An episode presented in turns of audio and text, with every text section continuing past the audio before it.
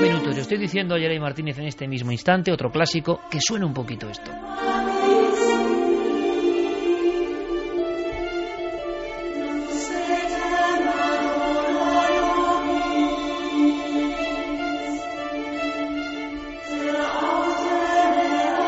porque es otra música inspirada a Mike Oldfield, nos pone en otro plano de la realidad, toda la actualidad de alguna forma pasada, desde los vampiros que podemos mm, retrasar su cronología, los datos y los documentos, con los arqueólogos están trabajando sobre la piedra y el hueso. De esto no se conocía nada, ya lo conocéis un poco, a través de Milenio 3. Todas las turbulencias de la guerra, hacia dónde nos llevan los nuevos campos del cerebro, la mecánica extraña detrás de algunas filmaciones o fotografías en Internet y su impacto, y ahora toca quizá una hora más distendida, aunque también habrá su latigazo del miedo y de los días de pánico.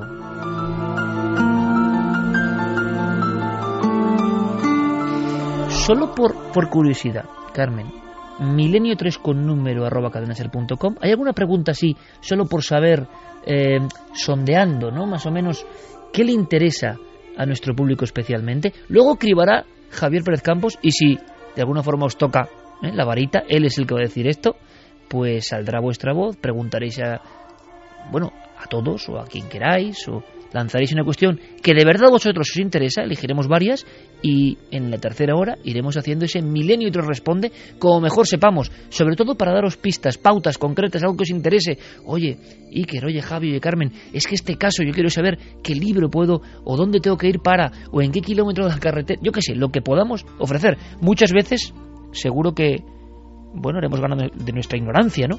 Pero también a través de todos vosotros llegaremos a pistas y datos, porque aquí todos, todos tenemos derecho a investigar, a buscar. Pero solo por saber así cómo suena, ¿hay algún Pues caso que se repita más que otros? o- Nos preguntaban sobre cosas que yo creo que hasta Santi va a tener que estudiar. Si hay algo de conspiración en una serie de animación llamada Futurama, Ajá. por ejemplo. También eh, nos hablaban de Cortijo Jurado, Sí. ¿Qué- qué ha pasado con Cortijo Bueno, Jurado? Podríamos hablar mucho.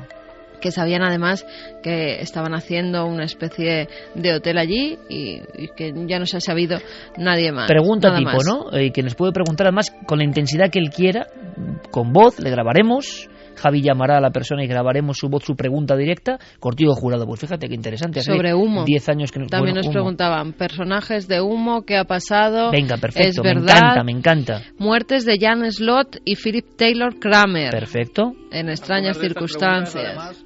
pueden dar casi lugar a, a programas enteros. Sí, aunque intentaremos ser responder en píldoras, ¿no? Porque si no, Sobre aviones sobre Mirage. Gerardo Prats, por ejemplo, Cinco aviones Mirage de una escuadrilla de seis del ejército francés caídos al mismo tiempo en las proximidades de Huelva. Bueno, va a ser... ¿Eh? Pues yo eso no lo conozco, ¿ves? ¿Sabes lo malo? ¿Sabes lo malo? Con esto las preguntas. Que voy a, voy a demostrar a mí mismo una vez más lo poco que sé, y eso es a veces molesto, ¿no? Y hay más Pero bueno, y más. bueno, y más, fenomenal. Milenio 3 recogiendo, con ¿vale? número arroba cadenaser.com. En Twitter y en Facebook, Nave del Misterio. Ikerjiménez.com, pues con todo lo que queráis. Y es el momento de una sección importante. Uno de los nuestros. Mm, Diego Marañón es un poco el, el portero del club en este caso, ¿eh? El que permite el paso o no, el que da el carnet o no, el que dice es uno de los nuestros, igual alguno sale que no es de los nuestros. Porque al final, bueno, si yo hablase de esto, amigos, mundillo del misterio, si yo hablase del mundillo del misterio, llevo toda mi vida en él Mejor que no. y seguramente soy el peor ejemplo, pero el mundillo del misterio es un mundillo especial. Y muchas veces, y lo sé de buena tinta, queremos saber qué hay detrás de los personajes que nos hablan del misterio. A mí me encantaba, mm, y me encantan muchos grandes clásicos, ¿no? Y yo anhelaba con, jolín, ¿qué hacía Benítez? ¿Qué pensaba? ¿Dónde viajaba? ¿Por qué esa fuerza? ¿Por qué ese entusiasmo? U otros personajes, ¿no? Y yo sé que eso, generación en generación, pues va surgiendo su interés. ¿Qué pensarán de verdad? ¿Cuándo sintieron el misterio auténticamente? ¿Qué otras preguntas que nos podéis hacer también vosotros mm, más cotidianas os interesan? No es cuestión de hacer el ola del misterio, pero es aproximarnos un poco más a la... ¿eh? El ola del misterio. Al final se acabará llamando así. Eh, pero es un poco aproximarnos al ser humano, al alma que hay detrás de esa firma, de esa voz, de esa imagen televisiva, de esa vida dedicada a los misterios. Hemos elegido a alguien muy especial para el primer cuestionario, porque para mí, tengo que decirlo, es uno de los tipos más geniales, más honestos que yo he conocido en mi vida y he conocido unos cuantos. Em, yo le tengo un cariño entrañable y no hace falta precisamente que nos veamos constantemente, porque estamos ligados permanentemente, estamos condenados a entendernos él ha tenido una serie de encuentros con el misterio. Hay leyendas sobre él de que no existe. Le llegaron a decir que era un computador humano. Eh, en fin. Eh, pero lo dicho, es Diego Marañón quien calibra con su test un test como no hay otro en el mundo del misterio y que espero que disfrutéis. Desde ya, si queréis, en las redes sociales, decidnos a quién queréis ¿eh? para someterse a este test. No es una cuestión de polígrafo ni nada de eso, es el test de Diego Marañón para ver si es uno de los nuestros. Buenas madrugadas. Identifíquese, por favor. Guillermo León Jiménez.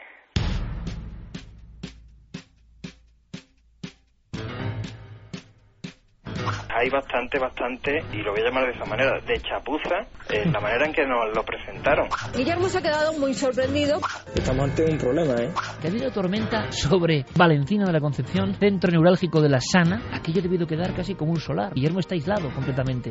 Yo que tenía aquí mis papeles preparados sobre la noticia de los ovnis Siberia y demás, pues yo me he quedado totalmente ya desconcentrado. Te, te has olvidado, ya ni ovnis que valgan. ¿Eligió usted al misterio o el misterio le eligió a usted? Yo creo que a partes iguales. ¿En qué ocasión lo ha sentido más cerca? En una ocasión con el equipo de Cuarto Milenio en una grabación en Cádiz. ¿Cuál es su enigma predilecto? Pues el enigma de los platillos volantes. ¿Y ese lugar mágico al que siempre querría volver? Eh, más que lugar mágico me quedaría con época, alguna época pasada. ¿Somos producto del azar y la evolución o hay algo más? Quiero creer que hay algo más. En su opinión, ¿hemos sido visitados por extraterrestres en el pasado? Yo te diría que, que sí, estoy completamente seguro. ¿Qué hay más allá de la muerte? Pues depende de cómo lo entendamos. Eh, en la actualidad, entender la muerte sería algo totalmente distinto a como lo han visto los, nuestros antepasados. Hay una huella digital eh, en la actualidad increíble y yo creo que, que la muerte a partir de ahora tendremos que redefinir. ¿Teme la llegada de ese momento? No. ¿Supersticioso? Tampoco. Se comenta que Guillermo León no existe. ¿Qué opina usted? Eh, es verdad. ¿Qué es la sana? eh, paso palabra. En nuestros informes, como ha mencionado, consta un extraño episodio ocurrido en el Templo del Sueño de Cádiz. Profundicemos en él. ¿Qué ocurrió? Pues todavía me lo pregunto, la verdad, porque me encontré con algo, viví algo que, que aún no sé exactamente qué fue, pero que a mí interiormente me puso la cabeza, como se suele decir, patas arriba, ¿no? Fue algo, un impacto bastante fuerte. Yo creo que hubo ahí un poco de, de, de apertura de la mente, algo, algo, algo más. ¿Cuál es la foto más extraña que ha recibido para analizar? Son tantas y durante tantos años. Eh, mira, me, me, acordaba de una fotografía que, que hay que siempre le llama la atención, que es de unas amigas de, de Barcelona, que se ve una, una chica que ellas aseguran que era una amiga fallecida. Este verano, y creo que posiblemente podremos, podremos verlo en esta temporada nueva de Cuarto Milenio, hay una fotografía que le pasaban a, a Javi Pérez Campo, en el cual se ve un, una persona que, bueno, hay, su familia identifica con una persona fallecida. Y es ese tipo de fotografías que no sabe uno cómo, cómo coger, ¿no? Son bastante, bastante extrañas. ¿En qué cree Guillermo León? Pues no soy una persona especialmente creyente. Eh, creo sobre todo en el día a día y en el poder de, de, de las personas y de, de la humanidad para mani manipular su, su realidad diaria. ¿Cuál ha sido el fregado más grande en el que se ha metido? ¿Te parece poco fregado estar semanalmente en Milenio 3 y en Cuarto Milenio? Si piensa en su infancia, la imagen que aparece en su memoria es... Televisor en blanco y negro y Mazinger Z. ¿A quién le encantaría haber conocido? Pues eh, algún personaje histórico, pero ahora mismo no te sabría precisar. ¿A qué tiene miedo? Buena pregunta. Eh, a que llegue un día en que no tenga nada que hacer. Un libro y una película. Me quedo con Un Mundo Feliz, que creo que está de actualidad más que nunca y, y, y sobre todo para lo que nos viene en el futuro y una película, pues encuentro en la tercera fase, sin duda. Un pintor y un músico. No tengo predilección por un, por un pintor en concreto. Me quedaría con, con esos anónimos artistas de, de las cuevas y un músico, bueno, yo que soy un, un loco de, digamos, del cine, me quedo con el maestro John Williams. Acabemos con un vicio confesable. Pues sí, eh, mi hijo de dos años que me quita todo el tiempo del mundo. Gracias por su colaboración. La identificación ha sido completada con éxito. Desde este momento puede considerarse, de forma oficial y por méritos propios, uno de los nuestros.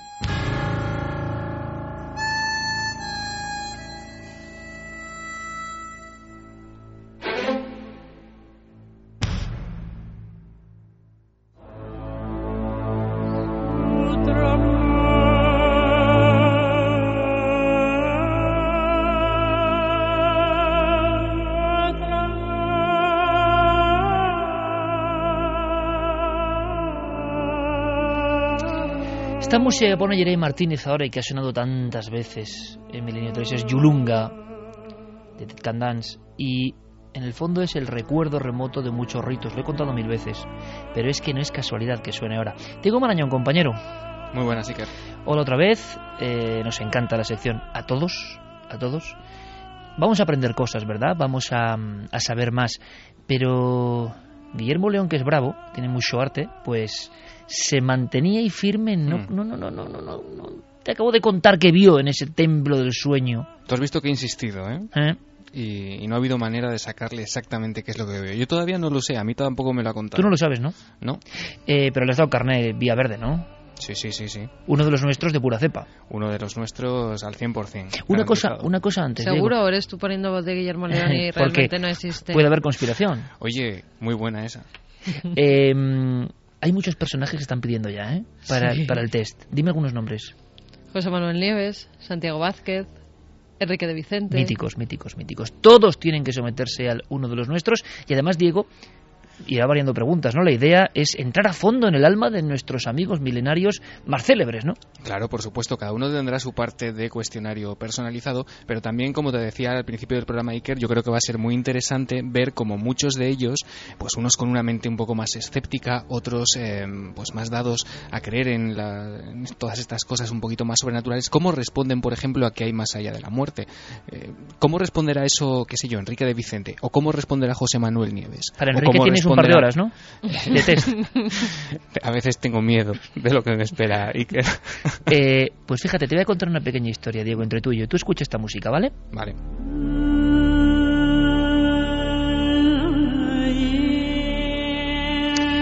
Guillermo León, uno de los nuestros. Buenas noches.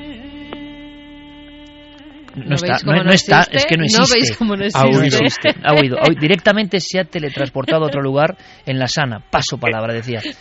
Buenas noches, amigo.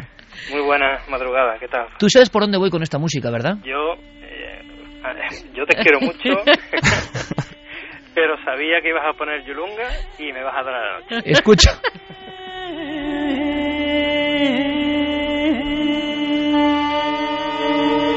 Carmen aquí está aplaudiendo porque es el mayor crack de los cracks, Guillermo León. Eh, ¿Por qué dice esto Guillermo León? Escuchad, escuchad.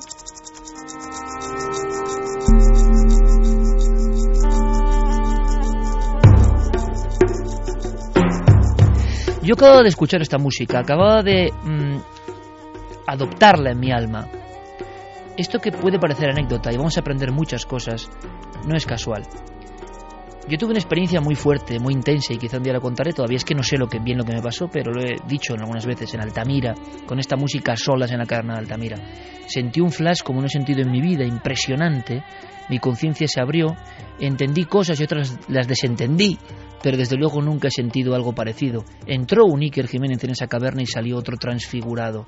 Todavía sigo preguntándome cosas, pero sé que yo he cambiado. Esta música, esta en concreto, me acompañaba, era mi única compañía dentro de la caverna.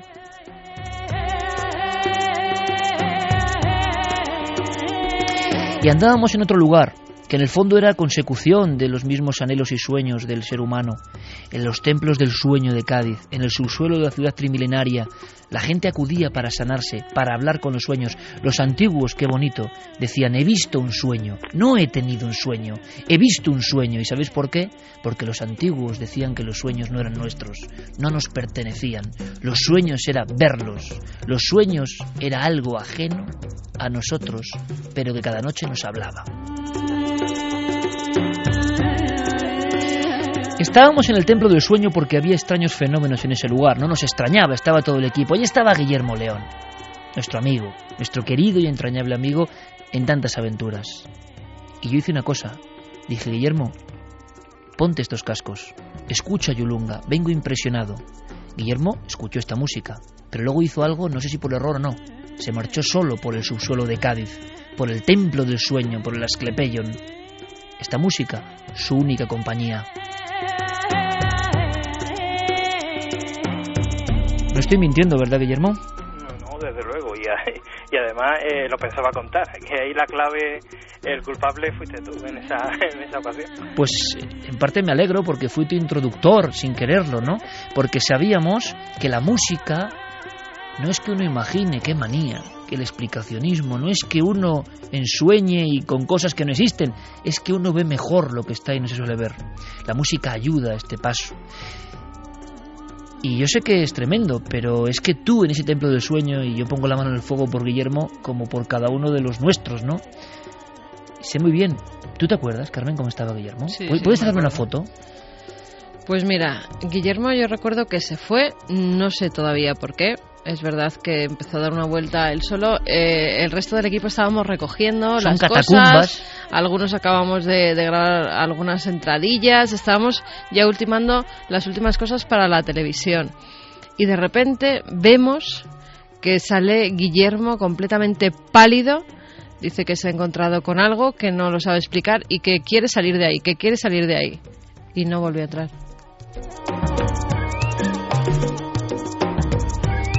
Yo esa cara, ese rostro lo reconozco en otros testigos. Es la cara de haber sido impactado por el misterio. ¿Qué te pasó, amigo?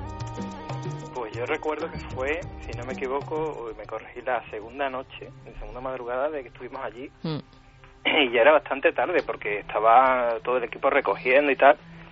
Y lo que comentaba Iker, que se me acerca con, con, con el iPod y tal, y me dice, Guille, ponte esta música, que quizás sea la que utilice para, para el reportaje, y date una vuelta por la sala. Yo cogí y me di una vuelta por, por aquella sala donde habíamos estado pues esas dos noches grabando, buscando, bueno, aquí pasaban unos extraños fenómenos una, eh, que inquietaban al dueño de o a la persona que gestiona aquel yacimiento y bueno, ya estábamos prácticamente para irnos, ¿no? Y recuerdo que, llevaba la música de, de Yulunga, nunca la había escuchado, por cierto, y prácticamente llegando al final de la sala de recorrido, pues yo vi, bueno, lo estoy viendo ahora claramente, un- una, una, una especie de figura, una sombra, eh, bajita, yo diría que como de altura de un, de un niño, y que pasó frente, frente a mí. Yo creyendo, bueno, que, que sería algún compañero que se había quedado rezagado, alguien de sonido que estaba por allí, pues me acuerdo que había unas peque una pequeña escalera, subí los escalones, yo, vamos, lo juro, creyendo que allí me iba a encontrar con alguien del equipo, y allí no había absolutamente nadie. Y en ese momento, no sé por qué, y yo estoy curado de espanto, y tú bien lo sabes, eh, sentí una presión enorme en, en la parte de atrás, en la, en la cabeza, y miré para, bueno, me di media vuelta, poco a poco me fui yendo, pero al final es que tuve que salir corriendo, porque es que aquello fue eh, algo, yo no lo puedo describir, ¿no? Pero lo más aterrador de, mi vida, vamos.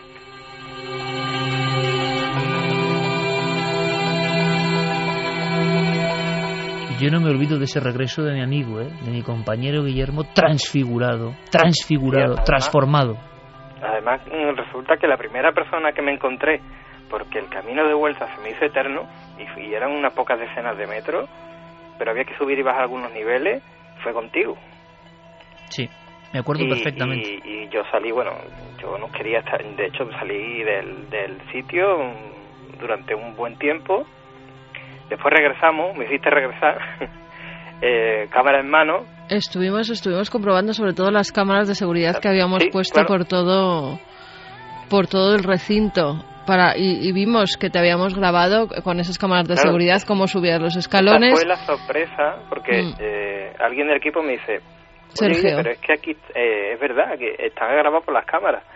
Pero qué mala suerte que hay un ángulo que, que no recogía la parte donde yo vi aquello. Un ángulo muerto, sí. ¿Sabes Exacto. lo que ocurre, Guillermo? Eh, y creo que hablo por muchos miles de personas ahora mismo, y yo creo que en esta sección nos vamos a desnudar todos un poco, ¿no? Si nosotros hemos preguntado tantas veces a tanta gente, si hemos metido los alicates para en favor del misterio lo que queremos, ¿no? ¿Cómo vamos a, disimular con lo nuestro? ¿Cómo no vamos a ser valientes cuando hemos vivido experiencias? ¿Qué problema hay en contarlo?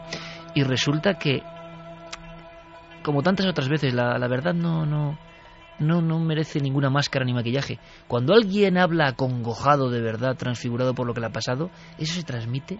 Se transmite de una forma que no hay efecto eh, de sonido, no hay película ni ciencia ficción. Tú le estabas contando ese encuentro y estabas pasándolo mal, estabas viendo de nuevo la figura. Que si hiciésemos una diapositiva que era un niño, Eh, yo diría que por la talla, por la estatura era un niño.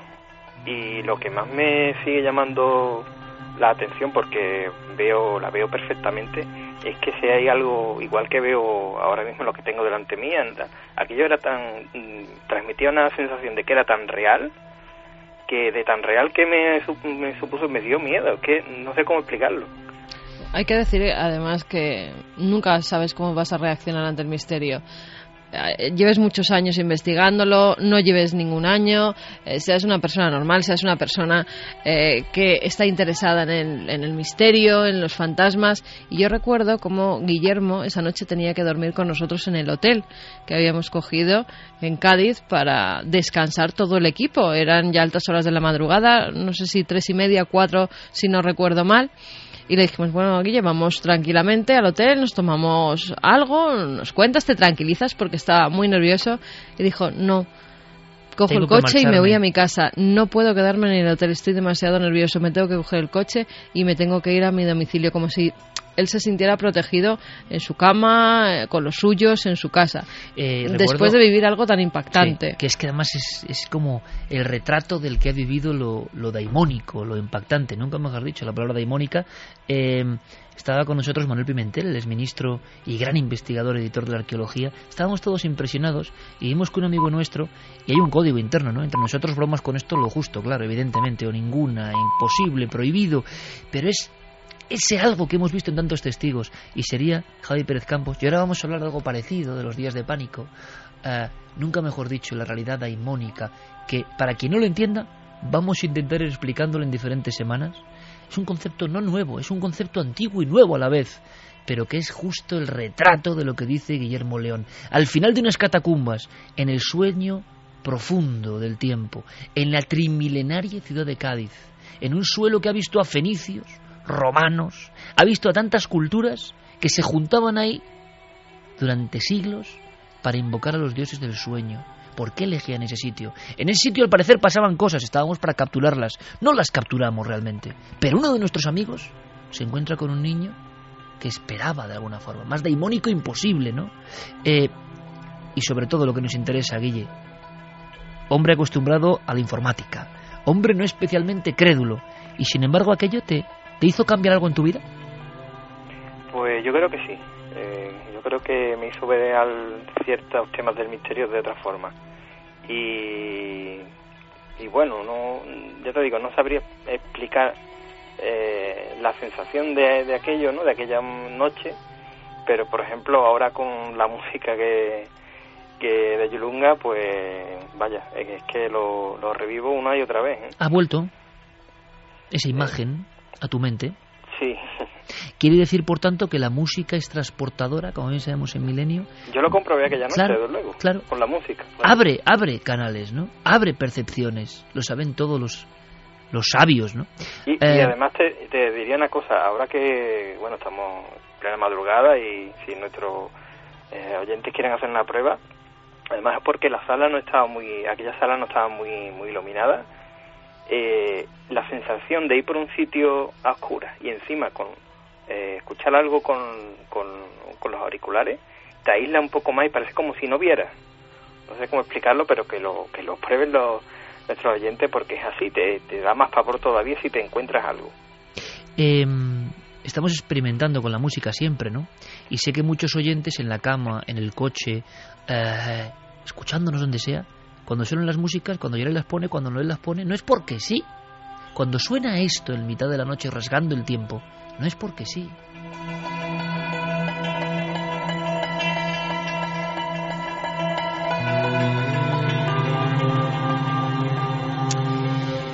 Es como si en los sonidos hubiese algo inmaterial, como todo lo importante, que nos reconecta con esas cosas que andan escondidas.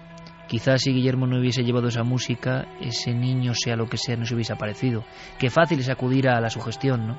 Por la sugestión no se aparece un niño que parece físico, desde luego. Vamos a intentar ser muy honestos con todos vosotros en este uno de los nuestros. Y lo- los nuestros son valientes, no se rajan, están ahí, lo cuentan, a veces con bandas sonoras tan gloriosas como Yurunga, con la que damos un saludo muy grande a un valiente, a uno de los nuestros, desde hace mucho tiempo, y que sigue así durante muchos años. Guillermo León, querido amigo, camarada, otro día nos cuentas qué es la sana, ¿vale? Otro día os cuento que es la sana. Eh, oye, que encantado de estar aquí en esta temporada también con vosotros. Y hazme un favor. Ya que has puesto Yurunga, antes de acabar el programa, ponte por un poquito de Mazinger Z y explícalo del blanco y negro que la gente no lo entiende. Bueno, sabes que yo soy fan también, ¿no? No, que va. un abrazo grandísimo, Guillermo. Venga, un abrazo. Esta es tu casa, un abrazo. Un besote, Guille. Hasta luego.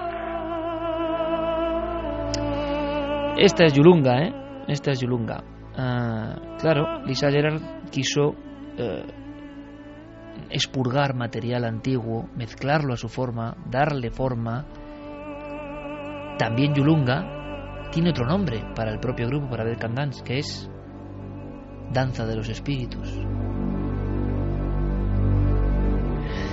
Pero estamos muy serios, ¿no, Diego? Yo creo que aquí lo que vamos a aprender es ese otro lado, ese otro lado que acompaña la vida del investigador. Algunos nos contarán cosas, otros serán más comedidos. Pero es el- que las cuenten, Iker, que para eso está la sección. Oye, ¿y tú cómo te has quedado sabiendo que Guillermo vio algo tan físico y tan imposible? Yo llevo bastante tiempo tuiteando casi mano a mano cada programa con Guille y te aseguro que de Guille también ya casi me sorprende bastante poco. Es tan grande, tan grande. Queda un secreto, ¿eh? Sí, sí, lo sé. Que es la sana. Ha pasado palabra. Te voy a contar otra cosa más dura. Un día contaremos cómo nos conocimos Guillermo y yo. Y entonces todos, perdona, pero vais a alucinar.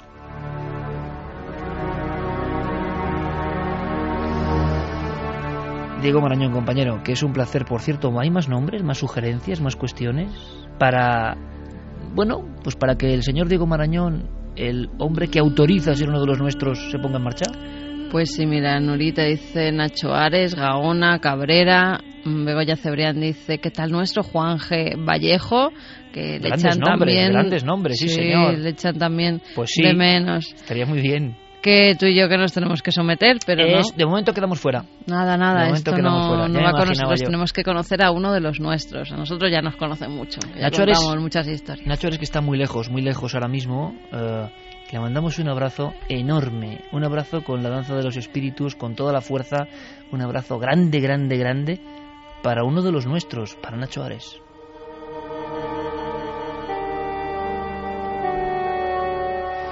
Y en fin, eh, esta va a ser la novedad, una de las novedades. Vamos a aprender. ¿Nos van a sorprender? ¿Van a decir cosas muchos investigadores que no esperábamos? Al contrario, ¿tú apostarías por alguno, Javi? Aparte de que tú pasarás por ahí, me imagino. Digo yo que te pillara por banda Diego Marañón.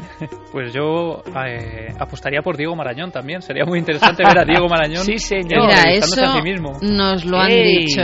¡Ey! No está mal, no está mal. Eso lo han dicho también. ¿Y quién hará el cuestionario al encuestador? Preguntaba Miguel Ángel. Es la imposible. máquina. ¿eh? Eso implosiona la situación, es imposible de hacer, no se puede bueno, hacer. bueno, aquí no hay nada imposible. Solo Diego. puede implosionar o con Enrique de Vicente o con Pablo Villarrubia. No hay más, no hay más sentido. El test puede saltar hecho añicos. Diego, amigo, hasta mañana, que también tienes una sección en Cuarto Milenio. Estás puri empleado este, este año, amigo. Pero ya sabes, como se suele decir por aquí arriba, sarna con gusto no pica. Nos vemos mañana, Iker. Un abrazo grande.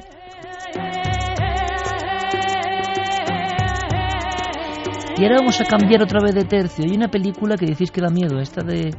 Yo digo la conjura, luego me dicen que si no es la conjura o no sé, expediente Warren, la conjura, no lo sí, sé. Sí, Expediente Vale. Warren la conjura. Yo no he visto la peli, pero la música da miedo, ¿eh? Y la peli también. La música tiene un qué sé yo, que no sé qué, que... no sé, no sé. Densa. porque ocurre cuando se meten determinadas frecuencias, cuando uno está en determinados campos.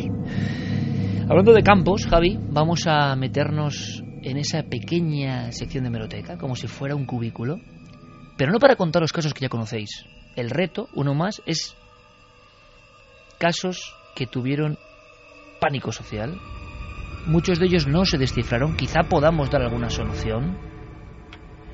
Pero, por ejemplo, Javier Sierra nos recordaba en la redacción que apareció una sombra, por ejemplo, en un pueblo de Badajoz, Valverde de Leganés.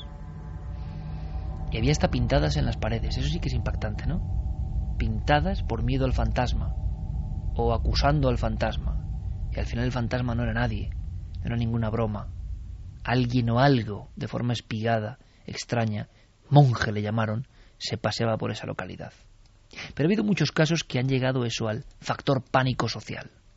Vamos a aprender de ellos. Viajamos rápidamente en el tiempo y en las emociones. Esta sección, que recupera nuestra historia que nos hace indagar, pasó en nuestra tierra, se llama Días de Pánico. El monstruo de Penamoa. Lugar, barrio de Penamoa, A Coruña. Fecha, septiembre de 1985.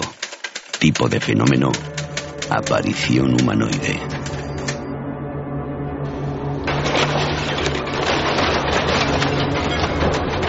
Estamos escuchando el momento en que una excavadora derriba la última chabola del poblado de Penamoa, en La Coruña.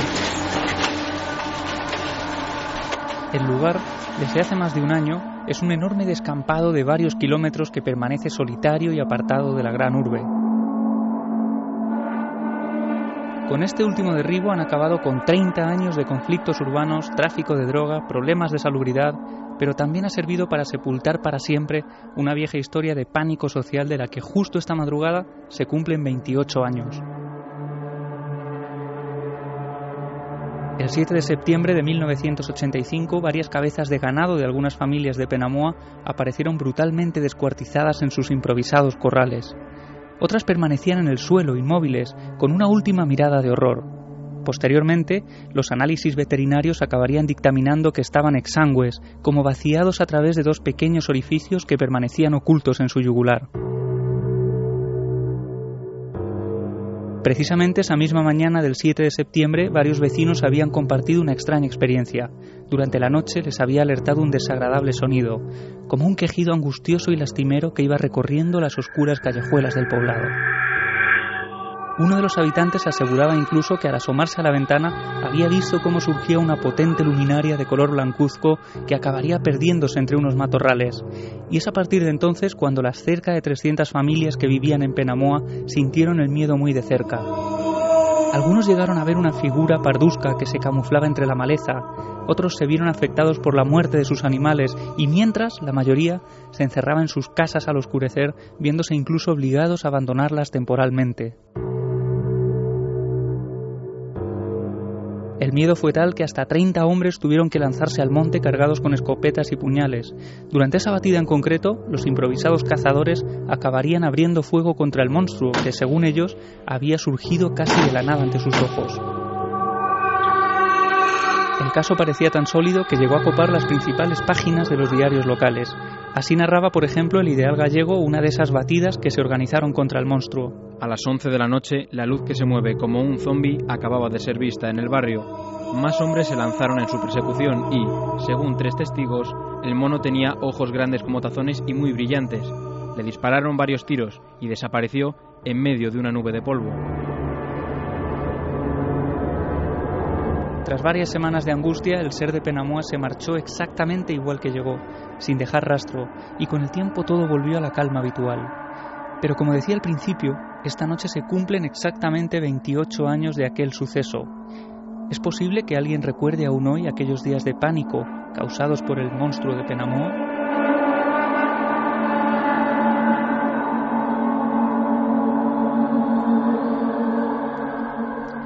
el ser de Penamoa, la sombra de Penamoa, el mono, el simio se llegó a decir, se pensó incluso en un animal perdido de un circo, era una zona marginal, una zona delicada en La Coruña, y lo raro es que es de los pocos casos donde hay batidas buscando ese ser. Aquí lo interesante es ir un poco más allá. Por supuesto, si alguien sabe algo, nos puede informar de algo, esta sección está abierta. El programa lo hacemos entre todos. Las vías de contacto ya las conocéis. Nave del Misterio en las redes sociales, Facebook, Twitter. Milenio 3 con número, cadenaser.com. La repito varias veces esta noche, ¿verdad? Para que todos desengrasemos.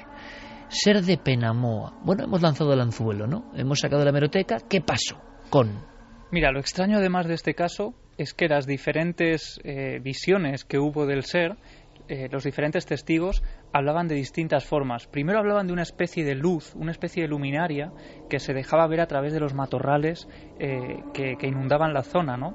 Posteriormente, otros vecinos hablan de algo blanco. Dicen una especie de sábana que parece que va como volando, recorriendo esas callejuelas sin ninguna forma en particular, a la que llegan a dispararle en varias ocasiones. Algunos de esos cazadores incluso aseguraban que dieron a esa figura que no dejó ni un rastro, no dejó sangre en algo la zona. como que flotaba, algo al aire, al burde. Eso es. Es muy curioso, Javi, porque mm, es ahora mismo me quedaba sorprendido. Yo no sabía este dato concreto, pero hay varios casos importantes en España de este tipo de apariciones que a mí sí que me impresionaron al entrevistar a los testigos en el lugar de los hechos. Por ejemplo, en el puerto de Alexis en Cantabria, Renault 4, 1991 vuelta de una obra, una persona que está organizando allí las obras, y dice que se cree que es una bolsa de basura. ¿Os imagináis en el coche? Claro, un puerto como el de Alisas, ¿eh? Y que las luces dan una bolsa de basura, y tú imaginas que es una bolsa de basura, y la bolsa de basura empieza a irse hacia un lado de la carretera, y de repente lo que hay en el arcén es un hombre, un hombre como encorvado que te está esperando, es uno de los casos. Otro en Mallorca, una pareja que luego además tendrá la pesadilla terrible de ver en su propia casa sugestión o no, algún tipo de forma extraña apareciéndose en una de las ventanas, pero que al llegar a ella lo que ven es otra sombra que casi describen como una manta eh, acercándose. O sea, que eso que parece absurdo ha pasado en otras ocasiones y el detalle de que se transforma, de que parece que de repente adquiere una forma concreta, ocurría también en este caso del monstruo de Penamoa. Para que veas, el detalle aparece, por ejemplo, publicado en aquellas fechas en el Ideal Gallego y dicen los vecinos decidieron montar guardia para dar caza a esta extraña aparición, descrita como una luz blanca y resplandeciente por algunos y como un alma satánica que toma distintas formas por otros y denominada por todos como el mono. Y una de esas imágenes tremendas también que ofrecía este, este relato periodístico que se nos ofrecía en el Ideal Gallego es la de un hombre, un hombre anciano, enjuto, esperando con su garrota, eh, con una gran barba blanca, a las puertas de la casa, a las puertas de su propia casa, montando guardia. Él es el patriarca de una familia gitana que vive en una de esas casas humildes del poblado de Penamoa y que durante la noche él se apoda el rey y le dice a su familia todos a echarse y ese fantasma que venga a buscarme a mí. Y decía el periodista que al final, esa noche en concreto, el mono no apareció. Has hablado incluso con compañeros, que esto es muy interesante, con personas, y aquí hay que ayudar todos a Javi Pérez Campos. Si queréis participar en esta exhumación de restos periodísticos, si sabéis algo, si podéis dar algún dato, ya sabéis todos cómo conectar con el programa hoy más que nunca. ¿Por qué? Porque nuestra misión es rescatar todo esto, que no se olvide. Traemos casos que quedaron en la incógnita, pero que vivieron muchas personas a la vez. No es un testimonio individual. Hubo un desarrollo del concepto del miedo en una barriera, en un pueblo, en una ciudad. Y claro, hemos tenido que acudir a algunos amigos para saber algo más de una historia que se dejó de informar de ella radicalmente. Sí, la historia poco a poco fue quedando en el olvido. Eh, otras noticias mucho más importantes fueron haciendo sombra a este suceso y por eso hemos hablado, Iker, con Ángel Varela y con Pemón Bouzas, dos buenos periodistas de la zona y amigos del programa, que nos han relatado un poco, eh, casi en primera persona. Alguno de ellos había vivido también esa época siendo muy joven. Recordaba, por ejemplo, las tertulias en los bares, relatando lo que había ocurrido la noche anterior. Y ellos nos hablan un poco de ese fenómeno sociológico y también de lo que ocurrió al final de esta historia. La verdad es que en aquella época era un lugar un poco extraño y, ahora es un parque, ya no existe eh, ese lugar. Empezaron a aparecer algunos animales muertos y eh, supuestas también visiones de, un, una especie de humanoide que se movía de una manera extraña y demás. Incluso hubo eh, batidas de, gente armada que tenía permiso para poder eh, hacer la espera a, ese ser y, según cuentan las crónicas, incluso les dispararon, pero a pesar de los disparos, ese ente, ese ser volvió a aparecer en repetidas ocasiones y, y de hecho no se sabe cómo se solucionó. Dejó de aparecer y, nunca más, Es decir, sigue siendo un misterio.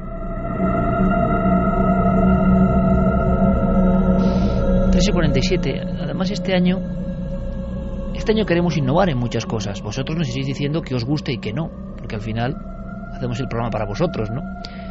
Pero a mí sí me ha supuesto un impacto enorme, y hemos hablado de ese trabajo varias veces, Realidad Daimónica, editado por Atalanta. Mm, publicidad no es ninguna en el sentido de que es verdad, que primero lo hemos comprado y segundo que nos ha impresionado. Es normal además que Atalanta haga este tipo de libros eh, que son muy sorprendentes, muy iniciáticos. No conocíamos la obra de Harpur, cuando uno va a esa especie de Biblia de lo misterioso o un intento de hacer un mapa de lo desconocido desde la antigüedad, se habla y explicaremos aquí, haremos, si queréis, si os apetece, con ese mismo especialista una serie de casi entregas de filosofía del misterio. ¿En qué sentido? En ver lo que sabemos a nivel filosófico de estas cosas. Las matanzas de ganado, las mantas que se transforman en otra cosa, las cosas absurdas e increíbles, no son del barrio de Penamoa del 85 ni son del siglo VII con los revenants. Es que desde que somos personas hay testimonios de esto clavados por el mismo patrón, un, un patrón absurdo, impredecible, teatral. Se manifiesta algo que luego se marcha, nos deja con la incógnita, quizá porque hay una lección que aprender, no lo sabemos, pero es que luego nadie captura ningún animal. Mm, un simio, un gorila, ¿os imagináis? En una zona urbana, hubiera sido capturado, si lo hubiera visto. No, las noticias se van como vinieron. Es más, el barrio de Penamoa ya no existe, pero el recuerdo del mono, del simio, del ser, de la figura, esa es eterna, es un arquetipo. Ahí está la sombra, ¿no? En fin, el resumen es que nadie supo nada de este ser. Vamos a intentar echar el guante a esas historias, Javi. Tienes muchas en tu faltriquera y se pueden proponer. Nos quedamos sorprendidos, ¿no? ¿Cuántos pueblos pasaron miedo? ¿Cuántos pueblos fueron escenarios para ¡pam! la realidad demónica, aparecerse algo que no es ni de aquí ni de allá, que no sabemos qué es, que nos quiere decir algo, que se lo he dicho a nuestros abuelos de nuestros abuelos de nuestros abuelos, que sigue siendo la misma incógnita, que nadie lo entiende y que luego se marcha y también Iker cómo impacta en la sociedad de la época, cómo la gente reacciona de la forma más insospechada posible y cómo al final incluso se producen denuncias, presencias de las autoridades oficiales, eh, a veces se convierten también en testigos de esa realidad daimónica y eh, algunas veces incluso, lo veremos, intentan dar parte, explicar algo que aparentemente es inexplicable. En el caso de Penamó, por cerrarlo, hubo cartuchazos, hubo disparos, hubo postas, pero lo que decían, llegó a testigos de haber disparado contra esa figura huidiza y que los tiros no hicieron ningún efecto, ¿no? y llegaron a darle. De hecho, algunos de esos cazadores, según nos relataba, eh, por ejemplo, Ángel Varela, cuando lo entrevistábamos para el programa, nos decía que efectivamente habían visto cómo esos, esos disparos atravesaban a la figura y sin embargo no había quedado ni rastro de él, ni siquiera huellas. No hubo huellas que pudieran dictaminar qué tipo de animal o de ser era aquel. Así que al final fue algo efectivamente huidizo y que parecía, de hecho, eh, formar parte de esa realidad daimónica de la que habla. ¿Sabes lo que decía un gran investigador, John Kill, del que aquí hemos hablado muchas veces?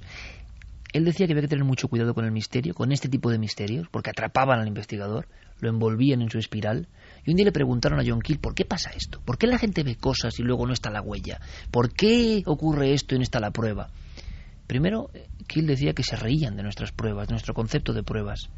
Y segundo, explicando estos visitantes, entre comillas, ángeles ayer, extraterrestres después, entidades hoy, no lo sé, él dijo una frase muy inquietante, pero es que la dijo en 1968. Rió y el periodista que la entrevistaba le dijo, Señor, los visitantes, los ovnis, son físicos, pero no dejan huella.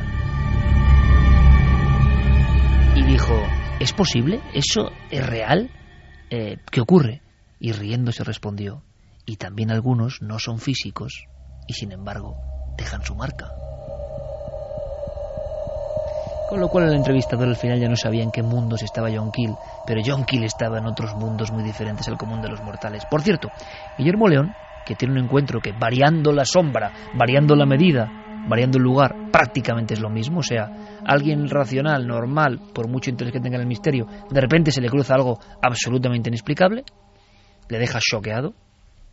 Estoy en shock, decía Guillermo, ¿te acuerdas, Carmen, allí en el Mm. Templo del Suen? Estoy en shock.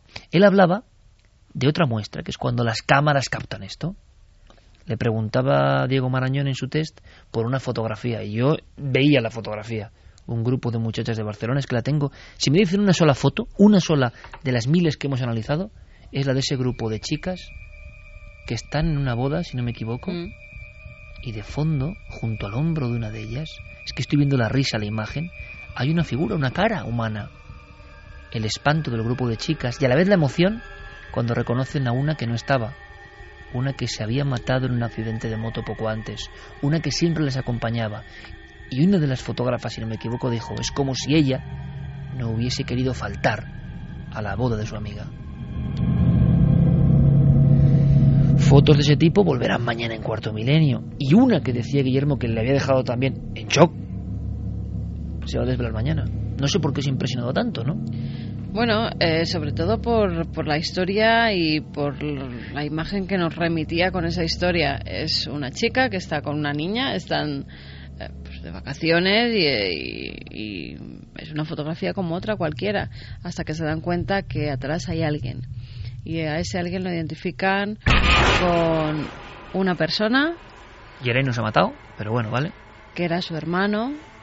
Él mismo se toca el pecho. porque se un infarto. Era su hermano y lo habían asesinado. Y lo identifica perfectamente por la postura que pone en la fotografía. Mañana, mañana la veremos. La postura se verdad- repite. Sí. Es más, ella nos manda una fotografía eh, para que veamos cómo posaba su hermano, siempre de la misma forma. Era una pose que él tenía como habitual cuando le hacían una foto. Mm. Bueno, mañana lo vemos. Mañana lo vemos entre otras muchas cosas. Eh, en fin, no necesito sustos. Cambia el tercio, amigo. Vámonos con unos últimos mensajes. Vámonos con algo de respiro.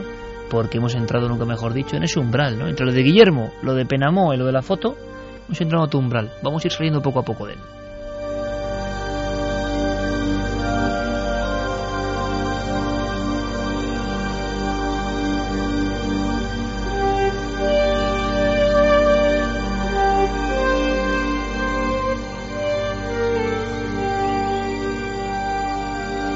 Pues vamos con los últimos mensajes de la noche. Dark Boss nos decía, me parecen fantásticas las nuevas secciones, renovarse o morir. Mi más sincera enhorabuena.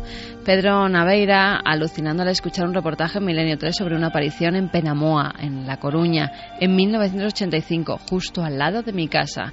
Aaron Rodríguez, ¿no tiene similitud este tema con el famoso chupacabras de Tenerife de los años 70? Bueno, a mí fíjate, eso me parece inquietante, ¿no? Yo no conocía el dato, sí había oído hablar y había registrado como un caso clásico de los 80, porque estuvieron los famosos aparecidos de Vegas de Coria, ¿te acuerdas? Y todo eso, es decir, hubo un clima ahí de varios casos. Pero no recordaba ese elemento extraño, ¿no? Cabezas de ganado descuartizadas. Sí, de hecho, chupadas. llegaron a hablar algunos medios del chupacabras de Penamoa, precisamente también porque empezaban a llegar esos casos también de Sudamérica donde ocurrían cosas muy parecidas. Otros hablaban de meigas malas, de alguna vecina que había echado una maldición, en fin, era un clima, un caldo de cultivo muy especial. Sí, pero me, me- me da mucho más el tufo real, eso de las meigas y demás, en el sentido de que justo 10 años después, en Puerto Rico, se empieza a hablar de los ataques a ganado, ¿no? Y sin embargo los teníamos mucho antes, mucho más cerca. Alejandro Caudá me dice el monstruo de Penamoa, vivo a unos dos kilómetros del lugar. Mi abuelo me habló sobre eso no hace mucho. Él nos dice que es de La Coruña. También, como no podía ser de otra forma, empezamos temporada con nuevos milenarios. Eso me encanta, eso me encanta. Porque al final es, y en un día repetimos, ¿no? Tan un poquito gris para muchos, oye, la fuerza y la luz vital, ¿no? La que se impone siempre. Sí. Isaac Grau nos decía, por favor, mandadle vuestra bendición a un nuevo milenario que nació en agosto en Concentaina, en Alicante, que se llama Isaac. Y que ya, aunque dormido en su cuna, escucha de fondo el primer programa de la temporada. Tremendo. Nuestra bendición milenaria y además mi, un buen amigo me hablaba hace poco, os, daré- eh, os iré dando datos de un niño que estaba malito y sus padres eh, bueno, pues buscaban una solución. Nos llegan algunos casos tremendos y nosotros siempre vamos a dar argumentos, ¿no? Y vamos a potenciar como hemos hecho. Tenemos un micrófono, tenemos responsabilidad y nos da mucha pena, ¿no? Que haya gente que lo, que lo pasa mal. Y una forma de ayudar, ya que la solidaridad, por fortuna, ¿no? también está ahora mismo más de moda que nunca y nos parece bien es anunciar, es dar voz, es dar micrófono ¿no? a actitudes y problemas que sí que nos parecen importantes. Iremos dando información, como siempre Guillermo en las redes sociales pone ¿no? casos muy concretos porque nos han llegado, el del niño de la médula, el de la niñita de hace unos meses, este otro niño que tiene un problema cerebral importante y sus padres no saben qué hacer, no tienen ayuda. Hombre, por supuesto que, que milenio y el ser milenario también es eso, ¿no? Pues mira, más milenarios, Raúl y Paula, que se casan el próximo sábado. Bueno, Así mucha que suerte. mira, mucha suerte y aunque estén en la boda, que se ponga Milenio 3, hombre, que lo Sí. pongan si no en toda la boda, en Sí, vez de la tremendo, música. tremendo. Milenio 3, que mejor. León. Mucha gente también, algunos nos escriben desde hospitales y otra gente que nos escribe desde guardias que están haciendo en sus respectivos trabajos. Pues nada, O sea, que notamos que, que, que va llegando, ¿no? Poco a poco, porque también Mm. había dudas sobre la fecha de inicio, que poco a poco la tribu se va juntando, ¿no? Sí, sí, pues eso, que gente que nos escribe desde camas de hospitales que están pasándolo un poquillo mal, toda Nada. esa gente, mucha fuerza, un beso muy fuerte y que nosotros estaremos aquí para acompañarles todas las semanas. Un poco de energía positiva con esta música que trae Jeremy Martínez, que le encanta, Tembi, uno de los clásicos.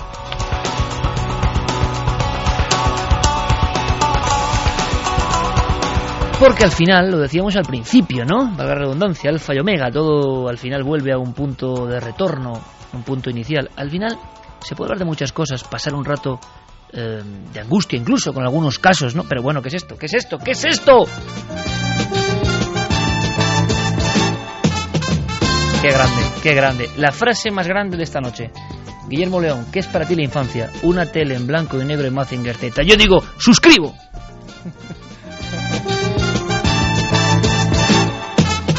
Yo creo que Mazinger nos dejó a los del 73, 74, 70, un pozo, un pozo. Yo tenía 5 años y no puedo olvidarlo. Mi abrazo a todos los os de dejo. Ma- Koji Kabuto, esta música eh, es de enloquecer. Esta música eh, para nosotros es absolutamente milenaria también, un clásico entre los clásicos. Y en fin, eh, así estamos de locos, ¿no? Aunque yo lo digo últimamente, en este mundo en que vivimos, que a uno le llamen loco, empieza a ser algo digno hasta, hasta de orgullo y no de vergüenza. El grupo de locos se reunirá a la una y media de la madrugada en la cadena SER dentro de una semana. Y mañana en cuarto milenio te quiero ver. Sí, mañana nos vemos. Hasta mañana. A las Vamos a once y media bien. más o menos. ¿Mm? Por supuesto que sí. Jerry Martínez, un honor. Fermín Agustí. Hasta la próxima semana. Javi, gracias. Un abrazo. Y por favor, sed muy felices.